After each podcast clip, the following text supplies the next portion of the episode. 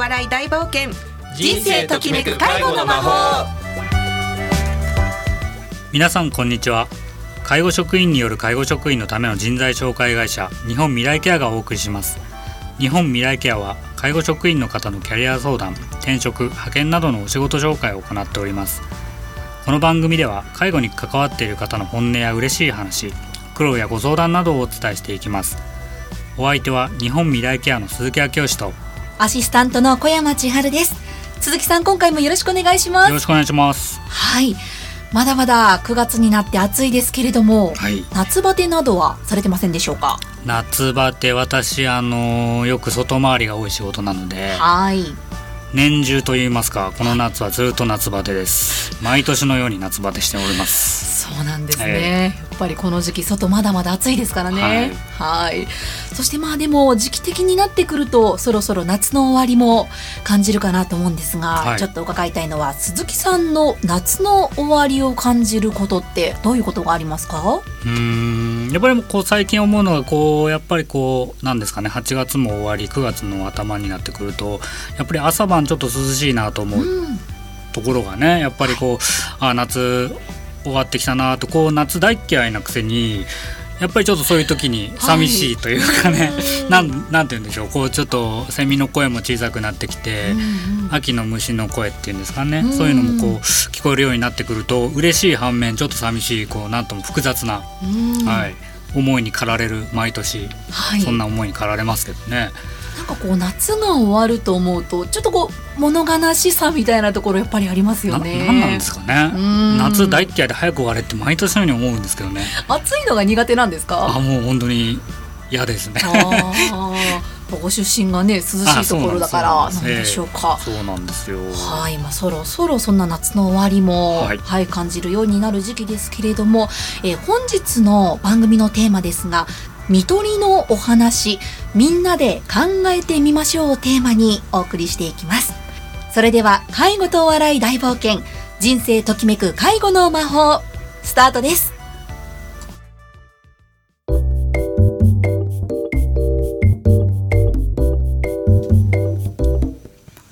改めまして株式会社日本未来ケアの鈴木明義です。アシスタントの小山千春です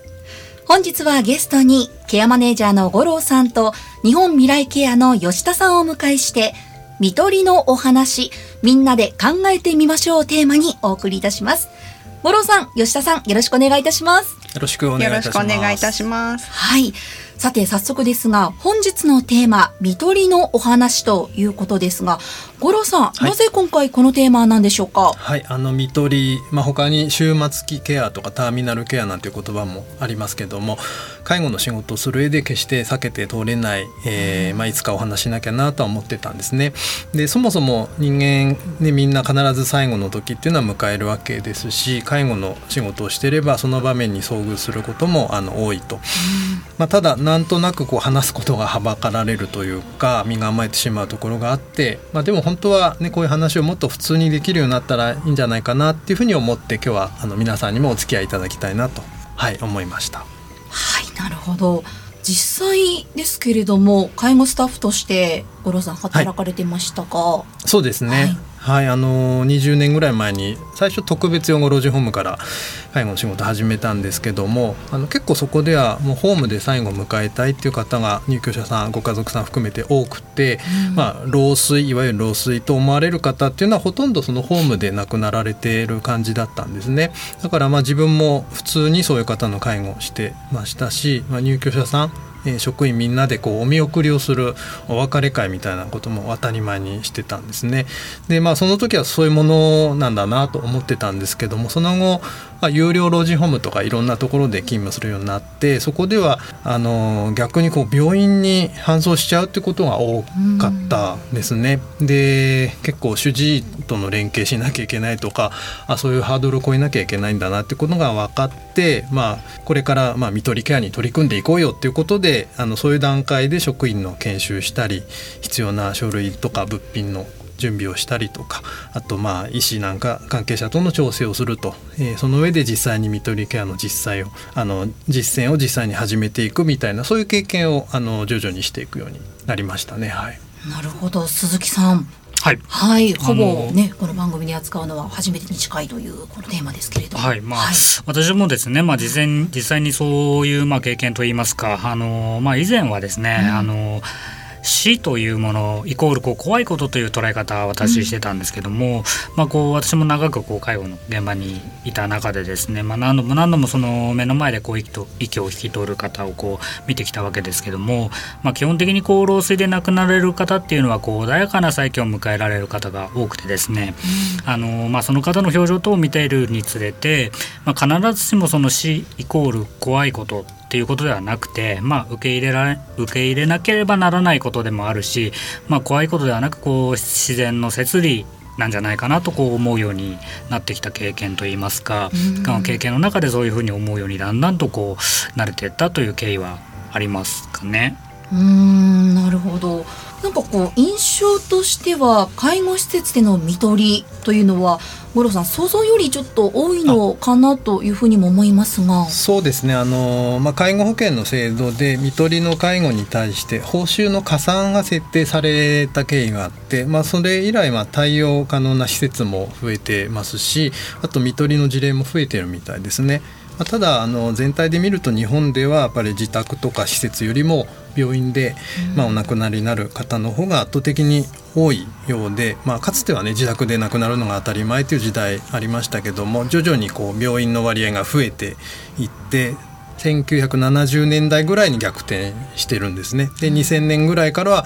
えー、病院で亡くなる方がもう8割ぐらいはいらっしゃると。えー、これは世界的に見てもダントツに多い数字みたいですね。うんそうなんですね。はい。なかなかこう病院で最後を迎えたいという希望を持っている方が多いということなんでしょうか？まあどうもそうでもないらしくって本当はね自宅で最後まで療養したいんだっていう気持ちがあるんだけども、まあ例えば家族の介護負担を考えたりとかあと急変時どうしようとかその辺の対応を考えるとなかなかそれは難しいそう考える人が多いってことみたいですね。でもう一つ言えるのは、まあ、今まさにその人生の最終段階を迎えているご本人の意思を確認するっていうのが難しいケースが、まあね、徐々にこう意識が遠のいていったりとか、うん、あと、まあ、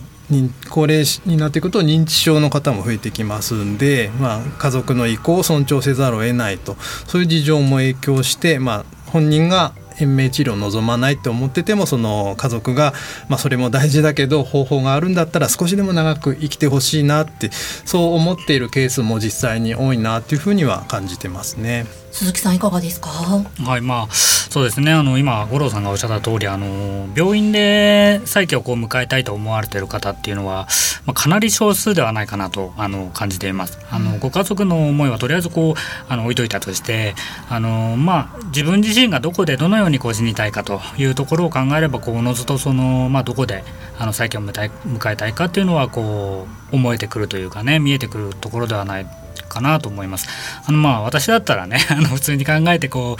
う病院であの最後を迎えるよりはこう自分のお家でねあの家族とかこう友人とかに囲まれながらこう再起を迎えたいなと思うのがこう自然ではないかなと思うので、まああの大抵の方がそういう最後を迎えたいと思ってると思うのはこう自分のエゴかもしれないですけど、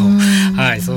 なんじゃないかなってそうあってほしいなとも逆に思いますけどね。なるほど。そして吉田さんにも少しここでお話を伺いたいと思いますが、はい、やっぱりねスタッフさんで働かれている中でご経験だったりとかありますよね。そうですね、うん、私もあの五郎さんと似てまして、はい、うんもう18年ぐらい前ですかねこの仕事に就いたのが。で私も最初があの徳陽さん、うん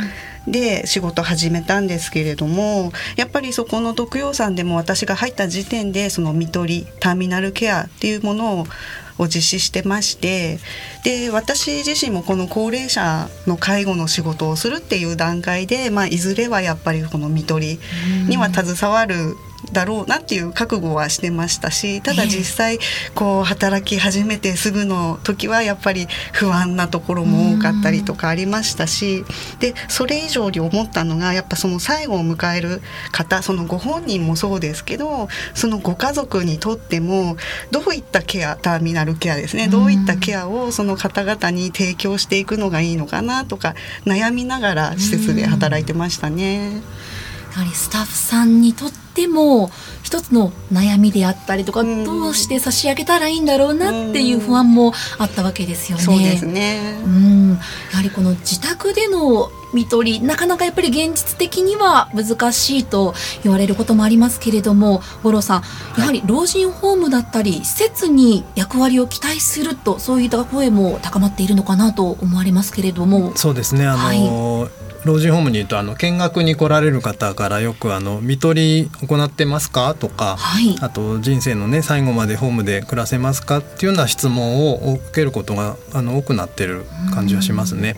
あとあの病院っていうのはあくまでやっぱり治療の場ですのであの老衰で例えばねご飯がもう食べられなくなってきて、あの寝てることが多くなってきたみたいなそういう状態ではね、あのそれを理由に入院するってことはできないですし、うん、まあ、何らかの病気で入院してても治療が終わったらもう退院ですっていう話なのでそういう意味でもあの人生の終末期を過ごす場として、老人ホームの役割はもうより大きくなってきてると言えると思います。はい、鈴木さんいかがでしょうか？はいあのー、まあ、老人ホームってこう施設って言われること多いじゃないですか。えー、まあ、でもあの基本的にその利用されてる方のお住まいなんですよね。ん。なんであの実際のその方のご自宅でこう終末期を迎えることが困難でも、まあ、あのその施設そのお住まいですね。としてこう限りなくそれに近い環境を作って差し上げるっていうのが、まあ、施設に与えられてる一つの、まあ、使命といいますかね、まあ、今すごくその需要が高まってる中であの重要になってくることではないでしょうか。はい、なるほど。皆様ありがとうございます。後半も引き続きお話伺ってまいりたいと思います。それではここで一曲お送りします。ジョニー・ミッチェルでイーディスザ・キングピン。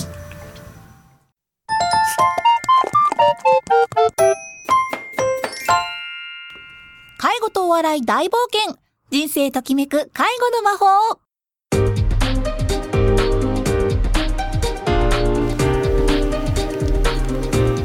改めまして株式会社日本未来ケアの鈴木明義です。アシスタントの小山千春です。後半も引き続き見取りのお話みんなで考えてみましょうテーマにお話を伺ってまいります。さあでは早速ですが吉田さん。はい、はい、今回五郎さんに伺ってみたいなという素朴な疑問はありますでしょうか？そうですね。ちょうどタイムリーな話がありまして、はい、えっとまあ私の知り合いというかあの知人がですね9月からあの派遣の仕事を始めて、うんはじあはじ、うん、始めるって方がいらっしゃるんですけど、はい、でその方その派遣の仕事がですね夜勤専従夜間のねお仕事ですね。夜勤専従で有料老人ホームで始めるんですね。でその方のその介護経験なんですけどその方って以前は病院であったりあのか、うんと、老ん？老人保健施設、はい、うん、老健さんですね、はい、でのお仕事の経験なんですね。で病院であったり老健さんってあの看護師さんが常にいたりあの医師もいらっしゃるんでやっぱりその何か急に容体が変わったりとか、その急変時の対応の時なんかは看護師さんとか医師がすぐに駆けつけてくれるのでこう何て言うんですかね看取りっていう形で最後までそばで寄り添ってのケアっていう経験がない方なんです。でそういう方が今回初めてその24時間看護体制のない有料老人ホームさんでその夜勤のお仕事をやるにあたりやっぱ夜間こう急変したりとか息をね引き取る方ってどうしても多いんですよ。でそういうところでちょっと不安だなってちょうどまさに今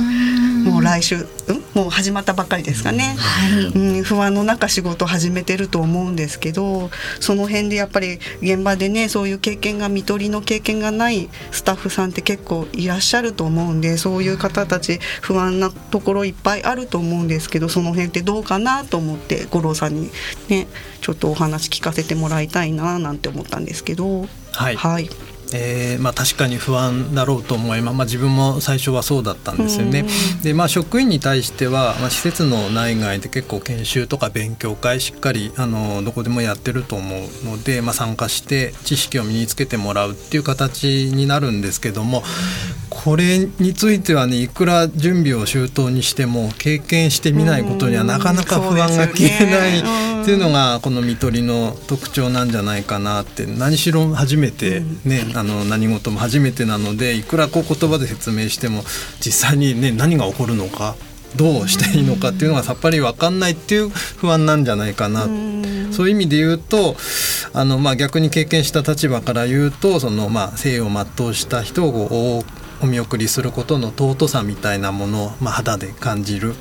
えー、経験になるし、まあ、それは不安というよりもむしろこう達成感とか充実感に近い感じがしたんですね。でもしまだそういう経験を、えー、したことがなくて不安だっていう方がいらっしゃったらやっぱりあのまず経験してみることそれが自分を一回り二回り成長させるんだっていうふうに考えて、うん、まあその不安を打ちに打ち勝ってほしいなと、そういう答えでいいんでしょうかね。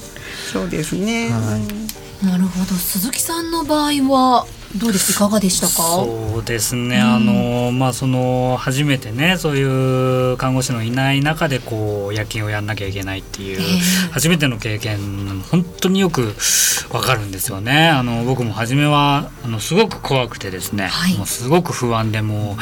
あの毎回そのターミナルケアというか看取りの方がいるいる時期のあの夜勤なんかは本当にもう今日の夜勤は何も起こらないでくれってこういつもねこう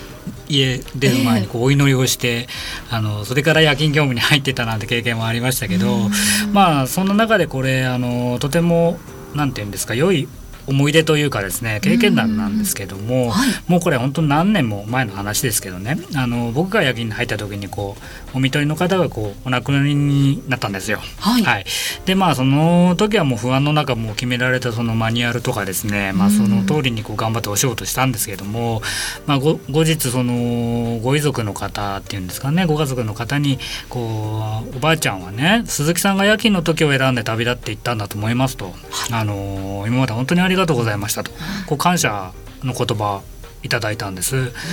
でまあその時にこう何て言うんですかね。こう自分がやっぱり怖い怖い絶対に今日だけは持ってくれとかそういうふうにこう考えてた、あのー、感情とかですね不安に思ってたことに対してこうなんかちょっと恥ずかし恥じらいと言いますか、えー、うん、恥ずかしいといった感情を覚えたのももうだいぶ前なんであれなんですけど覚えててですね。うんそうなんですよね。でまあこう亡くなる方やその家族にはにはこう自分が全く想像できないほどのこうバックグラウンドがすごくあって、まあそんな中その再起に立ち会えるということはこうなんというか変な言い方むしろ神秘的でもありますし、まあ、とてもけあの貴重な経験させてもらってるんだなってその時あの思ってですねあのそこからあの考え方が変わったというかその看取りに対して亡くなる方をこう看取るっていうことに対してとてもこうその不安というか考え方がこう180度変わったような体験をしましたね。実際の事例も今ご紹介いただきましたけれども五郎さん、はい、その施設を利用する側方々の意識っていうのは実際どうなんでしょう？そうですね。まあ、はい、突然私事の話しちゃうんですけどもあの私の祖母が、はい、えー、亡くなったのは大体40年ぐらい前68歳だったんですけど脳卒中で倒れてそのまんま病院に行かずに自宅で意識が戻らないまま、あのまあ、お医者さんは来てくれましたけどあの息を引き取ったんですね。で、はい、そうやって自宅で見とるってことは本当に普通のことだったんだけどもあの、まあ、今医療が進歩してとにかく病院に運べば命を助けてもらえる確率がもう格段に高くなって、はい、えー、自宅で療養してそのままっていう経験をほとんどの人が、ね、したことがないんじゃないかなと思うんですね。だからその人が命をこう終わらせていく過程みたいなものを知らない人が非常に多くて、まあ、ホームでその看取りの説明なんかをするんですけども、まあ、60代とか70代ぐらいの方が、まあ、ご家族さんですねあの初めて聞くような表情で聞いてらっしゃって、まあ、それぐらい我々の生活からこう死というものがあの遠くなってしまったんだろうな。だからあの利用者さんもご家族さんも一緒にこう勉強していきましょうっていう感じであの取り組んでいるっていうのが現状でしょうかね。鈴木さんいかがでしょうか？はいあの、はい、まあ施設をこう利用する側の意識といいますか、うん、まあこうご高齢になってきたご家族がいらっしゃる場合ですね、まあしっかりとこう今後についてそのご家族間であの話し合われることがまあ重要かなと思います。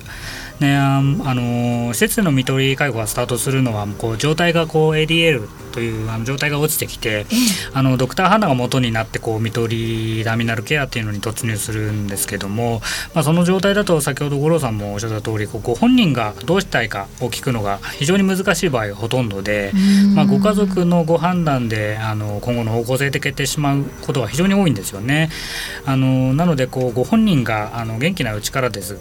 があの変な言い方どう死にたいかと言いますかその方がどう死にたいと思ってるのかというところをこう詰めて詰めて話し合っておくのもこうその方の今後にとってあの人生最後を迎えるところにあたっては大切なことになってくるんじゃないかなと思います。うん今おっしゃったようにこう自分の人生の最後をどう過ごすかということでよくあの最近は自らの、ね、人生の終わりに向けた活動のことを就活というふうに言ったりもしますけれどもやはりこう前もってご家族,、まあ、ご家族あるいは医師や介護の担当者の方々と五郎さん話し合っておくということも大事ですね。すね。まあ、話すだけでなくて、まあ、書面でしっかり残しておくっていうことも、うん、あの大事なんじゃないかなと、まあ、具体的に言うと、はい、まあ、ご飯が食べられなくなった時に、うん、その胃ろうって言ってこう手術をして胃に管をつないで直接栄養を流し込む、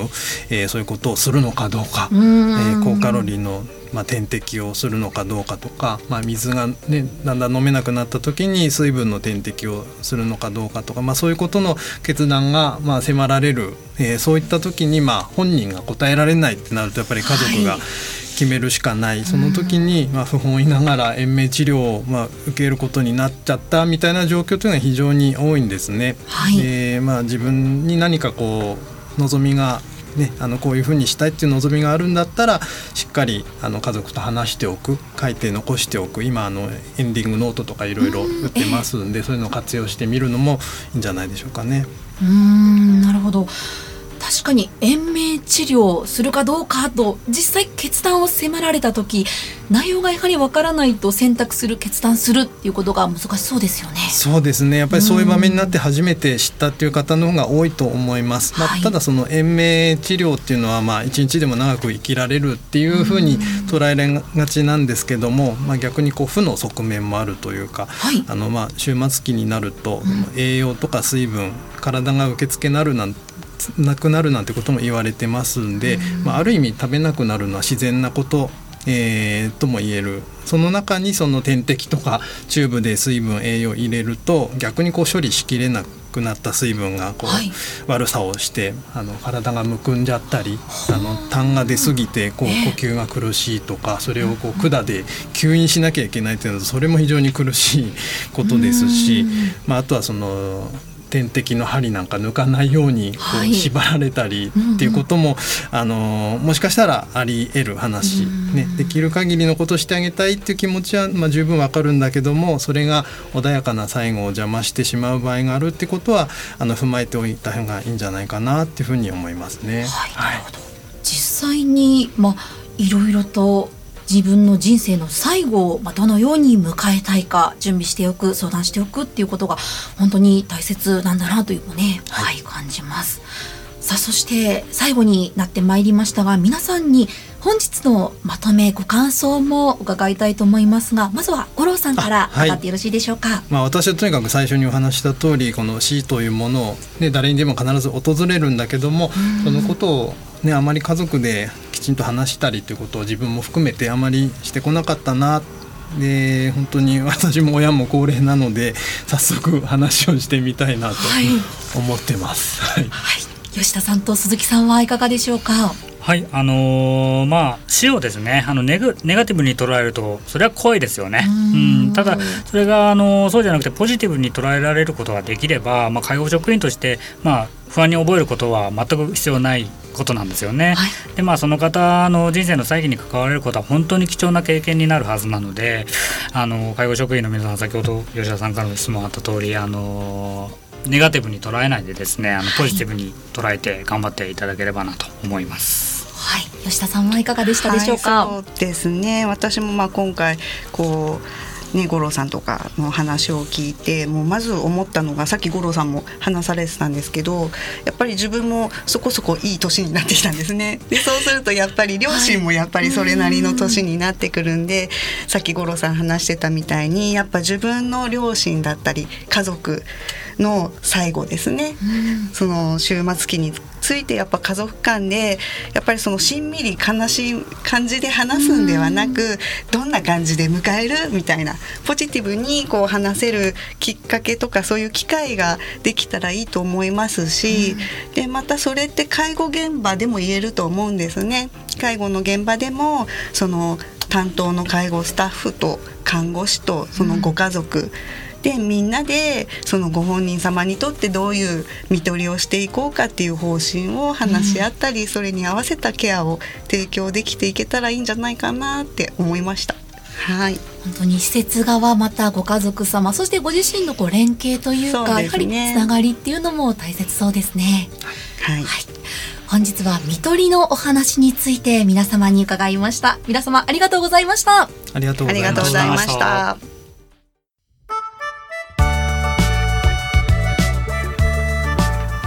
てそろそろお時間が近づいてまいりました。小さん本日もありがとうございました。こちらこそありがとうございますありがとうございました。この番組はインターネットのポッドキャストからも配信しております。FM 西東京で検索してみてください。それでは来月第一金曜日のこの時間もお楽しみに。本日のお相手は日本未来ケアの鈴木と。ケアマネージャーの五郎と。日本未来ケアの吉田と。アシスタントの小山千春でした。それでは次回もお楽しみに